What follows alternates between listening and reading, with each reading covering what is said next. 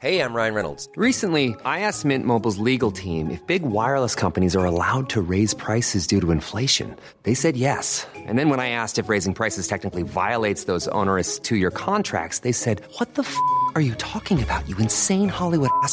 F- So to recap, we're cutting the price of Mint Unlimited from $30 a month to just $15 a month. Give it a try at mintmobile.com slash switch. $45 upfront for three months plus taxes and fees. Promo rate for new customers for limited time. Unlimited more than 40 gigabytes per month. Slows. Full terms at mintmobile.com.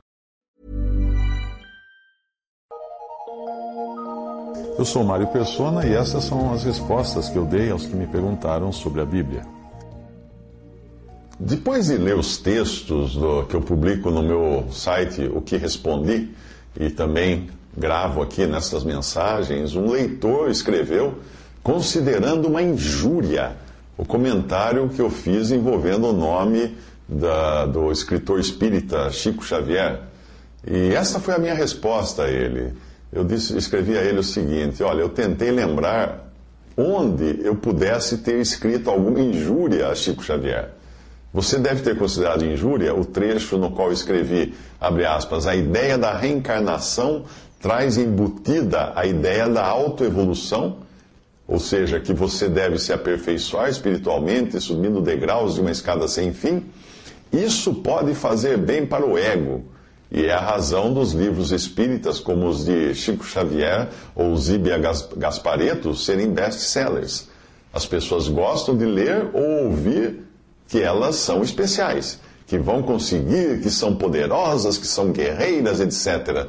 Ninguém quer ouvir você é pecador. Fecha aspas. Esse, esse foi o trecho, talvez, que possa ter. Você achou que foi ofensivo, mas se você ler direito o que eu escrevi, verá que o que eu digo é que os livros espíritas são vendidos de montão porque as pessoas gostam de ouvir sobre evolução espiritual e coisas do tipo. Os dois autores são mencionados apenas como referência por serem os que mais vendem no Brasil na, na categoria de livros espíritas. Se eles recebem ou não por seu trabalho não é a questão, eu não, não me importo nem um pouco com isso.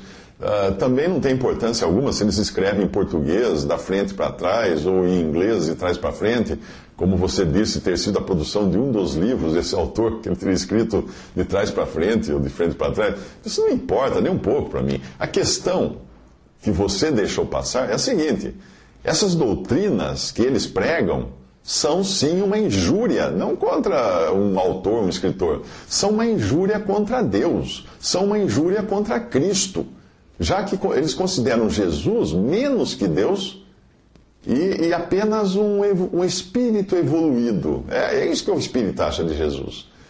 Não acha que ele é Deus. E esses autores desprezam completamente a obra de Cristo na cruz quando eles colocam o homem como autor da sua própria salvação por meio de suas obras e seus méritos e suas reencarnações. Talvez fosse interessante você, você ler ou ouvir o meu testemunho da minha conversão para entender que eu vim desse meio, eu saí desse meio. Ou seja, eu acreditei em tudo aquilo que você acredita. Ah, você vai encontrar isso no, no meu site www.stories.org.br barra angels.html. E também tem um vídeo no, no YouTube sobre, sobre a minha conversão. Você também sugere que eu não tente dar respostas sobre assuntos que eu não conheço, ah, como o texto que eu escrevi sobre vida nos, em outros planetas, né? Eu tenho um texto sobre vida em outros planetas. Bem, a esse respeito, eu posso discordar ah, de você, que, que eu não entendo do assunto, porque eu até mesmo vi um disco voador durante cerca de 20 minutos numa estrada de Goiás, numa madrugada de 1979. Sim, eu vi. Durante 20 minutos, eu e mais um grupo de pessoas ficamos observando esse disco voador numa madrugada, era duas horas da manhã, alguma coisa assim. É, o fato de eu ter visto não significa que era a vida de Júpiter, Marte ou de alguma estrela distante, de algum planeta distante. Eu sei que não se tratava de vida extraterrena, no sentido de, de extraterrestre, como costuma aparecer nas, nas, nos filmes e livros de ficção. E eu tenho razões bíblicas para acreditar assim. Embora, claro, é uma vida extraterrena, extraterrena porque não é da Terra. Então, um último conselho: não acredite em mim Uh, não acredite em quem sorri, porque você comentou que eu apareço sorrindo na foto com dentes muito, muito brancos, isso aí é ruim. Uh, não acredite em mim, não acredite no meu sorriso, não acredite em quem escreve coisas espirituais. Especialmente se a pessoa tiver aparência de piedade e falar mansamente. Essas características são aquelas que o apóstolo Paulo descreveu de pessoas que, com as quais nós devemos tomar cuidado. Procure você mesmo na fonte, que é a Bíblia, e peça para ser ensinado por Deus. Jamais confie em homens, nem em mim, nem em ninguém, nem no Chico Xavier, nem em ninguém. Qualquer um pode construir um site com um sorriso bonito, com dentes brancos, com Photoshop e falar, e falar coisas bonitas de Deus. A chave para você descobrir se algo é de Deus ou não é fazendo a seguinte pergunta: Isso glorifica a Deus ou ao homem? Muito bem, faça essa pergunta para o Espiritismo. O Espiritismo glorifica a Deus ou ao homem? Ou ao homem? O homem. A Bíblia coloca o homem no seu devido lugar. A Bíblia glorifica a Deus. Uma salvação que tenha qualquer participação minha ou sua no processo deixará margem para que eu ou você nos gloriemos essa salvação. Ah, eu fui salvo porque eu me esforcei, eu me elevei espiritualmente, eu subi os degraus da, da evolução espiritual. Mas uma salvação como a Bíblia ensina, de um pecador perdido que foi salvo por Cristo apenas, essa remete toda a glória a Ele, a Cristo, que é Deus.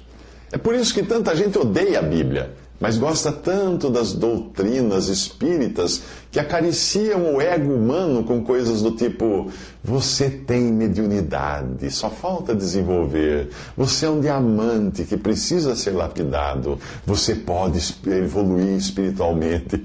Todo mundo gosta disso. Por isso que vende os livros desse tipo de coisa, vende aos montes. Mas o que a Bíblia diz? Romanos 3, de 10 a 18, como está escrito: Não há um justo, nem nenhum sequer, não há ninguém que entenda, não há ninguém que busque a Deus.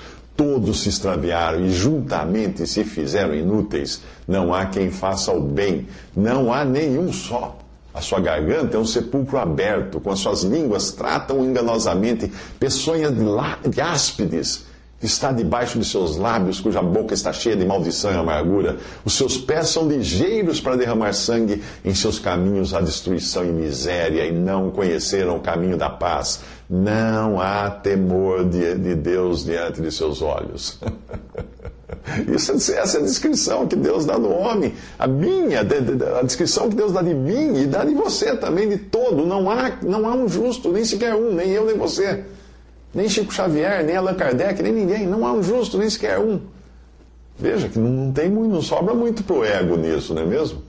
Mas é esse, é nesse terreno de completa ruína que Deus nos encontra para nos salvar por meio da fé e da obra única, perfeita e definitiva de Cristo na cruz, para que nenhuma carne se glorie perante ele, como fala, escreve Paulo em 1 Coríntios 1, 29. Não vai sobrar nada para a carne, não sobra nada para o homem. Lembre-se de uma coisa: eu e você somos muito piores do que os atos que nós praticamos, do que as nossas piores ações. Eu e você somos piores do que as nossas piores ações. Por quê?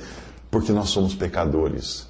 Nós somos um, um, fruto que às vezes pode até estar com a casca bonita e sorrindo, mas lá dentro está podre. Nós temos em nós, no nosso coração, o potencial para fazer todas as piores coisas que você pode imaginar do pior filme de terror e, e, e perversão imaginável pelo homem. Nós podemos fazer tudo isso, eu e você.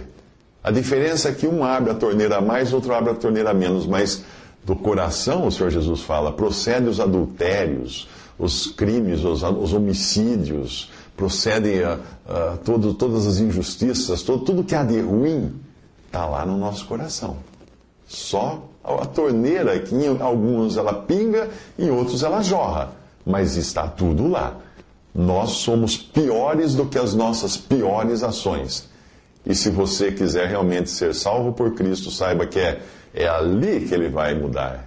Crendo nele como seu Salvador, ele vai dar a você uma nova vida. Vai fazer de você uma nova criação. diferente daquela que você nasceu como herdeiro de Adão e, de, e do pecado, como eu nasci também, herdeiro de Adão e do pecado.